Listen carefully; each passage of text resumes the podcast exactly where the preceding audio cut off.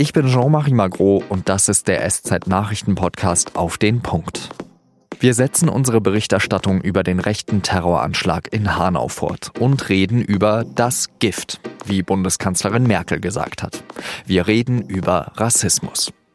Heute ist Freitag, der 21. Februar. Diese Episode wird unterstützt von Ford. Der Autohersteller durfte sich für seine Transit-Hybrid-Familie über den Award Internationaler Transporter des Jahres 2020 freuen. Mit der Plug-in-Hybrid-Variante können Unternehmen Verbrauch und Abgasausstoß reduzieren und sogar Umweltzonen befahren. Herr Minister, Sie beginnen. Ja, meine sehr verehrten Damen und Herren, Zwei Tage nach dem rechten Terroranschlag in Hanau, bei dem zehn Menschen ermordet wurden, stellt sich Innenminister Horst Seehofer den Fragen der Journalistinnen und Journalisten in der Bundespressekonferenz. Und gleich zum Anfang redet er Klartext. Die Tat in Hanau ist äh, eindeutig ein rassistisch motivierter Terroranschlag. Nach dem Mord an Walter Lübcke, dem Anschlag auf die Synagoge in Halle, ist dies der dritte rechtsterroristische Anschlag in Deutschland in wenigen Monaten. Seit NSU, dem Amoklauf in München, zieht sich bis heute eine Blutspur des Rechtsextremismus durch unser Land. Seehofer und die Justizministerin Lambrecht kündigen auf der Pressekonferenz an, dass in nächster Zeit an öffentlichen Orten mehr Polizei präsent sein wird an Moscheen oder Synagogen zum Beispiel. Dafür sollen keine Gesetze verschärft werden. Und Seehofer betont auch, dass er dafür keine neuen Polizisten einstellen will. Er will mit den Mitteln, die ihm zur Verfügung stehen, die Bürgerinnen und Bürger besser schützen. Und damit sei es ihm ernst, sagt Seehofer. Und ich kann das nicht äh, klar genug sagen. Die Gefährdungslage durch Rechtsextremismus, Antisemitismus und Rassismus ist in Deutschland sehr hoch. Aber was sind diese Worte von Seehofer im Kampf gegen Rassismus wert? Denn Rassismus in Deutschland, das ist eben mehr als dieser Terroranschlag in Hanau. Das sind auch tägliche Übergriffe, Beschimpfungen, Diskriminierung und so weiter. Und darüber habe ich mit der Feuilleton-Chefin der Süddeutschen Zeitung Sonja Zekri gesprochen und auch, was die Zivilgesellschaft gegen Rassismus tun kann. Frau Zekri, Horst Seehofer hat den Anschlag als eindeutig rassistisch motivierten Terroranschlag bezeichnet und er hat auch gesagt, Rechtsextremismus stelle die größte aller Bedrohungen für die Bundesrepublik Deutschland dar. Hat er da den richtigen Ton getroffen? Ja, als Innenminister, dem es vor allem um die Sicherheitslage in Deutschland geht, hat er das gesagt, was jetzt von ihm verlangt wird. Aber er betrachtet eben diese Tat in Hanau ganz klar als Sicherheitsproblem und nicht als eine, eine Tat, die eben doch aus einem gesellschaftlichen Klima kommt. Und zu diesem Klima gehört auch, dass eben dieser Horst Seehofer gesagt hat, der Islam gehört nicht zu Deutschland und die Migration ist die Mutter aller Probleme. Sie haben ja eben schon vor zwei Tagen einen Artikel geschrieben mit der Überschrift Terror und Tabu und da beschreiben Sie, dass man in Deutschland eigentlich Selbsttäuschung betreibt mit diesem Thema des Rechtsextremismus, mit dem Thema der Gewalt. Können Sie da nochmal ausführen, wie Sie das genau gemeint haben? Deutschland hat nach 45 und zwar beide Teile Deutschlands, Ost wie West. Das Fundament der Politik, des Handelns, der gesellschaftliche Konsens war nie wieder. Und dieses nie wieder nach Auschwitz hat beschrieben, Einerseits, dass so etwas nie wieder passieren darf, aber auch, dass so etwas nie wieder passieren kann. Und die Tatsache, dass man das so sehr wollte, hat dazu geführt, dass man geglaubt hat, man habe das geschafft. Und das wiederum hat dazu geführt, wenn wir so eine Tat wie jetzt in Hanau haben, aber auch Gewalttaten gegen Politiker, Anschläge auf die Synagoge in Halle, dann kommen so Formulierungen wie, es ist unfassbar, es ist unbegreiflich, weil man sich im Grunde der eigenen Gewaltfähigkeit, also auch der eigenen Möglichkeit, Gewalt auszuüben, auf eine gewisse Weise verweigert. Und das ist eine Selbsttäuschung. Bei solchen Taten wie jetzt auch in Hanau heißt das dann ja oft, die Täter seien verwirrt oder irre. Sollten wir da vielleicht mit unserem Vokabular ein bisschen anders umgehen? Also in dem Fall in Hanau scheint es ja tatsächlich jemand zu sein, der auch zumindest in Ansätzen, man kann das nicht genau sagen, aber in Ansätzen pathologische Züge trägt, aber die Tat war rassistisch. Also dann muss man das schon klar benennen.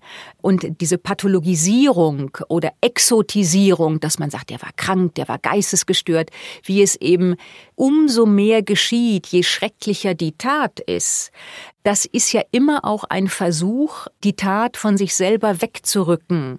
Ähm, jemand, der krank ist, gehört nicht zu uns. Jemand, der gestört ist, gehört nicht zu uns. Und das ist etwas, was man jetzt merkt, was zunehmend zum Problem wird.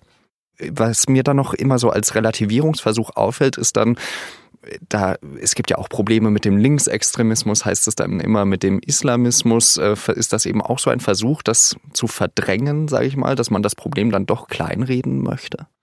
Also wenn man es sozusagen aus der Perspektive der Opfer sieht, dann muss man sagen, sehr zugespitzt, Tod ist tot ob jemand in einem islamistischen Anschlag stirbt, ob jemand äh, durch Linksterrorismus zu Tode oder zu Schaden kommt. Das ist in jeder Hinsicht ein Verbrechen und jedes dieser Täterprofile ähm, hat einen eigenen ideologischen Hintergrund. Den muss man ausleuchten und dem muss man entgegentreten. Dafür gibt es Ermittlungsbehörden.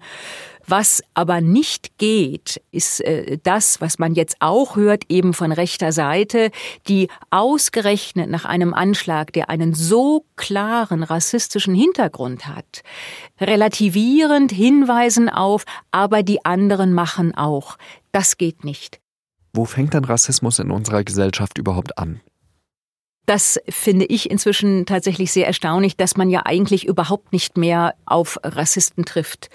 Niemand würde von sich sagen, er ist rein Rassist. Wahrscheinlich würde nicht mal der Attentäter von Hanau von sich sagen, er ist rein ein Rassist, sondern er handelt nur in Notwehr. Er musste ja sozusagen sein Volk vor den schlimmen Einflüssen anderer Völker retten.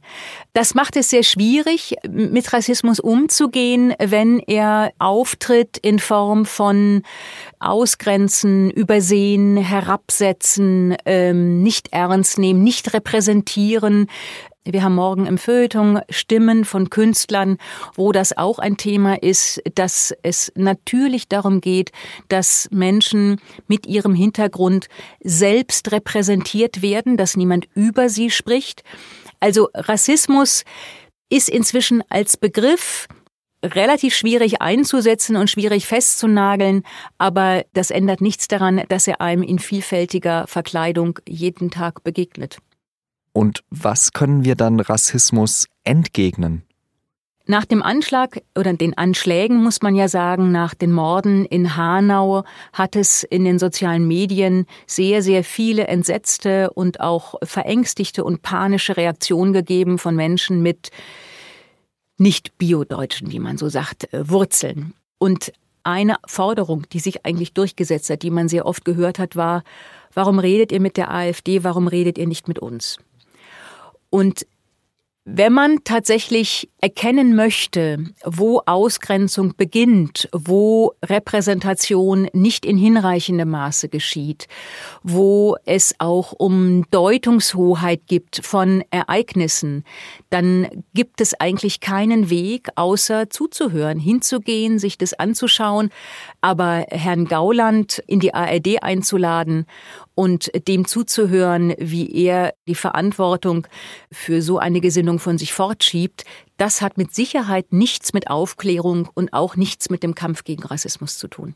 Aber das Engagement von Leuten kann schon darüber hinausgehen, ein gefällt mir, ein Herz in den sozialen Medien zu geben, sondern es, äh, es kann schon mehr sein, nehme ich jetzt mal an. Ja, das, also diese Herzchen in sozialen Medien, die sind, ähm, haben, glaube ich, noch nie irgendetwas bewirkt. Da bin ich sowieso nicht so ein großer Anhänger von. Ich denke, dass es grundsätzlich darum geht, dass man die Tatsache, dass Deutschland eben nicht mehr die Bundesrepublik von 1980 ist, wo einige Menschen Migranten waren, die irgendwo waren und mit denen man sich aber nicht wirklich ernsthaft auseinandersetzen musste. Dass diese Zeiten vorbei sind und dass wir jetzt tatsächlich in einer Welt leben, in der andere Menschen Mitsprache fordern, ihren Beitrag leisten zum Gedeihen dieses Landes, natürlich auch zu den Problemen, wie das so ist, wenn Menschen zusammenleben. Diesen Schritt zu tun und sozusagen in der Gegenwart anzukommen, das ist die entscheidende Leistung. Und da bin ich im Moment mitteloptimistisch. Ganz herzlichen Dank für Ihre Einschätzung, Sonja Zekri. Bitteschön.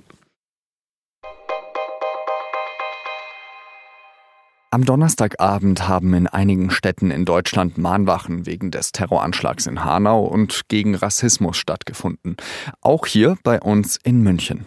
Und als Oberbürgermeister dieser Stadt will ich hier und heute eine klare Botschaft dagegen setzen. Ich will widersprechen. München ist vielfältig, München ist bunt, München ist weltoffen. Wir alle sind München, das bleiben wir auch. Das war Münchens Oberbürgermeister Dieter Reiter. Dadurch sollen sich jetzt die Nicht-Münchner natürlich nicht ausgeschlossen fühlen. Ich denke, Dieter Reiter hätte jetzt nichts dagegen, wenn ich für diesen Podcast seinen Satz ausnahmsweise abwandeln würde in Wir alle sind Menschen und das bleiben wir auch.